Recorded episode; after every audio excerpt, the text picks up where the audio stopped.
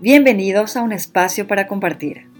Comenzamos el episodio número 15 y hoy tengo el enorme gusto de entrevistar a María José Llano Carrillo. Ella es licenciada en Ciencias Químicas y licenciada en Psicología Clínica por la Universidad Católica de Asunción. Tiene un posgrado en terapia sistémica familiar y está culminando la tesis para el doctorado en Psicología por la Universidad Flores, Buenos Aires, Argentina.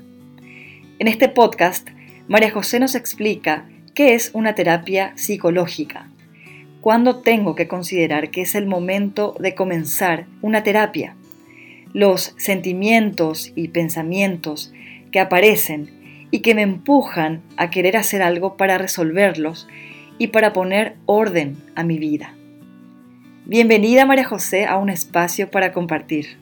Hola Natalie, un gusto estar en este espacio contigo y, con toda la gente que te sigue. Quiero contarles que yo soy de Paraguay, soy psicóloga clínica, trabajo desde siempre desde el enfoque sistémico familiar.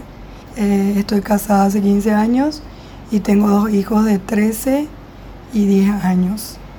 A ver, ¿en qué consiste una terapia psicológica? La terapia psicológica es un tratamiento que realiza personal capacitado, donde una persona, que es el paciente o cliente, establece una relación profesional con otra persona, que es el terapeuta. Hay distintos tipos de, terapia de acuerdo al enfoque y especialización del profesional. También algunas terapias pueden ser individuales, otras de pareja o familiares. Inclusive hay terapias de grupos laborales. El terapeuta a lo largo de las sesiones o entrevistas y a través de diálogos, a veces dibujos, escrituras, según el enfoque, nuevamente, eh, investiga, entiende, acompaña y trabaja con el paciente sobre estrategias para resolver él o los problemas. El trato humano es muy importante y que se cree un ambiente de confianza y libertad para la persona que asiste. ¿Cuándo yo tengo que considerar que es necesario que vaya a terapia? No existe una norma clara frente a cuándo es el momento en que una persona debe acudir al psicólogo para solicitar ayuda, ya que un problema puede inquietar de forma distinta a cada persona. El problema no siempre es algo que nos hace sentir miedo o inseguridad, sino el pensar que no tenemos suficientes condiciones para enfrentarnos al mismo. Para evaluar si es necesaria la ayuda psicológica, podemos utilizar observar si existen ciertos síntomas asociados. Por ejemplo, ansiedad, pérdida o aumento de apetito, inquietud excesiva, insomnio o alteraciones del sueño. De repente sensación de tristeza, algún cansancio inusual, falta de concentración, entre otros. También es bueno que observemos si se han producido, por ejemplo, recientemente cambios significativos en nuestro entorno familiar, laboral o personal que puedan haber originado de alguna manera el estado actual en el que yo me encuentro. Debemos acudir al psicólogo cuando detectamos que uno o varios problemas bloquean nuestra vida, eh, llenándola de sensaciones desagradables, impidiéndonos gozar de los aspectos positivos y placenteros. A veces, de repente porque nos creemos autosuficientes, pensamos que somos muy capaces de salir de esta, entre comillas, ¿verdad? Y que lo que nosotros necesitamos es simplemente serenarnos y darle tiempo al tiempo. Pedir es tan necesario como dar. No confundamos la autonomía a la hora de gestionar nuestras vidas con la negativa a solicitar la ayuda de otras personas que pueden conducir esas acciones a buen puerto. ¿Qué tipo de sentimientos y pensamientos tengo que tener para tomar la decisión de ir a consultar con un profesional? Bueno, debemos acudir al psicólogo cuando sintamos que la tristeza, la apatía y la falta de ilusión empiezan a agobiarnos y a emitirnos el siempre equivocado mensaje de que nuestras vidas carecen de sentido, sensación de soledad y vacío. Eh, cuando nos vemos incapaces de encontrar algo positivo en nuestras vivencias cotidianas. O por ejemplo, cuando todo a nuestro alrededor percibimos amenazante y nos sentimos solos, incomprendidos, desatendidos.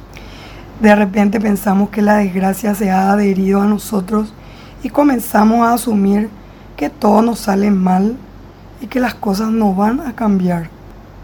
También cuando estamos oprimidos por miedos que nos impiden salir a la calle, relacionarnos con otras personas, permanecer en un sitio cerrado o a veces en grandes espacios. Por ahí te podemos tener problemas para hablar en público o viajar. Es decir, cuando el temor o la inseguridad nos impiden desarrollar nuestras habilidades y disfrutar de personas, animales y cosas que nos rodean. También la obsesión por padecer graves enfermedades o contagiarnos de ellas nos lleva a conductas extrañas y repetitivas de las que no podemos prescindir sin que su ausencia nos genere ansiedad. Nos sentimos con nervios rotos y casi cualquier situación hace que perdamos el control y solo sepamos responder con agresividad o con un llanto inconsolable. Eh, hay veces que, por ejemplo, si fumamos, nos cuesta dejar de fumar o, o fumamos en demasía o bebemos o consumimos cualquier droga o de repente apostar, comprar y todo eso se ha convertido en una adicción de la que no sabemos salir y que genera perjuicios importantes en nuestra vida o en la de quienes nos rodean.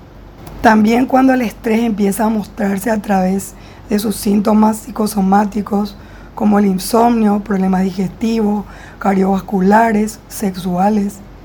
La ansiedad es una constante diaria que impide la estabilidad y serenidad necesarias para mantener un pensamiento positivo, una conducta tranquila y el goce de los pequeños placeres cotidianos. También tenemos que considerar acudir a terapia de repente cuando los silencios, los desplantes, los gritos sustituyen al diálogo y los problemas de comunicación enturbian nuestra relación con los demás.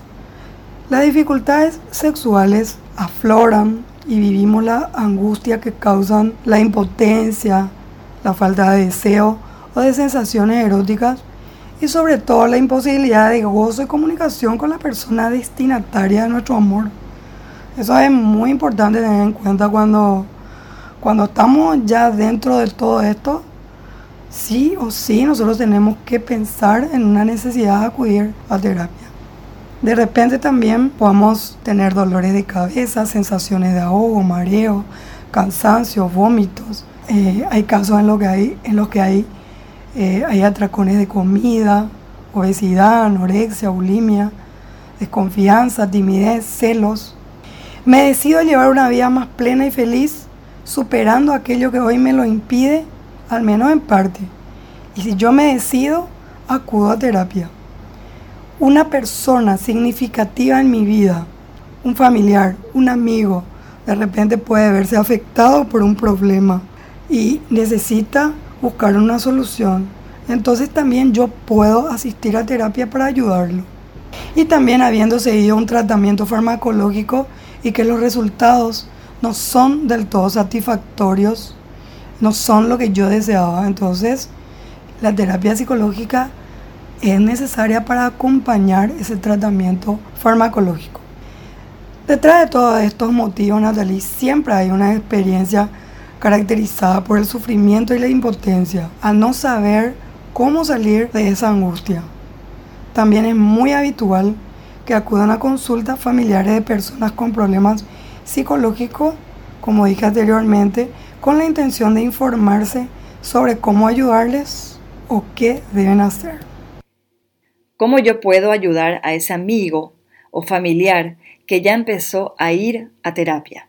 Es muy importante darle ánimo y si el terapeuta convoca a la familia o al amigo a acudir y acompañar la terapia. También contribuir para acercarle a consulta, es decir, buscar la manera de facilitarle la ida y el regreso y escucharle siempre que se requiera. María José, ¿cuáles son tus consejos y recomendaciones para las personas que no se escuchan y que están atravesando por una situación difícil? Bueno, decirles por sobre todo que ir al psicólogo para intentar solucionar un problema no significa que ya siempre debas acudir a su consulta ni que estés loco, entre comillas, ¿verdad? Estos son dos tabúes muy implantados que carecen de fundamento serio. Cuando más comprometido está el paciente o cliente con la terapia y quiere realmente solucionar sus dificultades y pone de su parte, trabajando para ello, rápido se obtienen muy buenos resultados en la mayoría de los casos. También decirles que nuestra ética profesional nos obliga a mantener el anonimato y el secreto profesional de todas las conversaciones que se lleven a cabo. Toda la información recibida, por tanto, se tratará respetando la intimidad y privacidad de la persona que realiza la consulta. Eh, que se animen, que durante la consulta con el psicólogo, cuanto mejor describas el problema que te angustia, con todas las personas y circunstancias que lo rodean y los posibles antecedentes personales o familiares, más preciso será el diálogo y la terapia prestada. El psicólogo no es un mago que cura los males de nuestra psiquis, sino simplemente un experto en salud mental que actúa como asesor y acompañante y que intentará ayudarnos a que consigamos siempre por nosotros mismos la seguridad y estabilidad tan anheladas, favoreciendo un mejor discernimiento en la búsqueda de soluciones y potenciando nuestra autoestima. Querida María José, qué gusto que hayas estado en este podcast. Gracias por tu valioso tiempo y felicidades por tu gran labor. La terapia ayuda muchísimo y es a partir de ella que puedes descubrir que hay otras maneras de enfrentar una situación de conflicto que sigue ahí y que no logras resolver. Y lo mejor es que para empezar una terapia no hace falta que tengas que pasar por una pérdida o por un dolor o por una situación de estrés, de incertidumbre, porque también puedes ir al psicólogo en un momento en el que todo marcha bien en tu vida y vas para sentirte aún mejor y para ver otras oportunidades de crecimiento personal. Amigos y amigas, el link de mi sitio web es www.natalidemestral.com. Suscríbanse a mi canal de YouTube, denle me gusta al podcast y sigan enviándome sus sugerencias y comentarios a contacto arroba natalidemestral.com o si les gusta más, pueden publicarlos abajo en la caja de comentarios. Están en un espacio para compartir. Gracias por acompañarnos y hasta la próxima.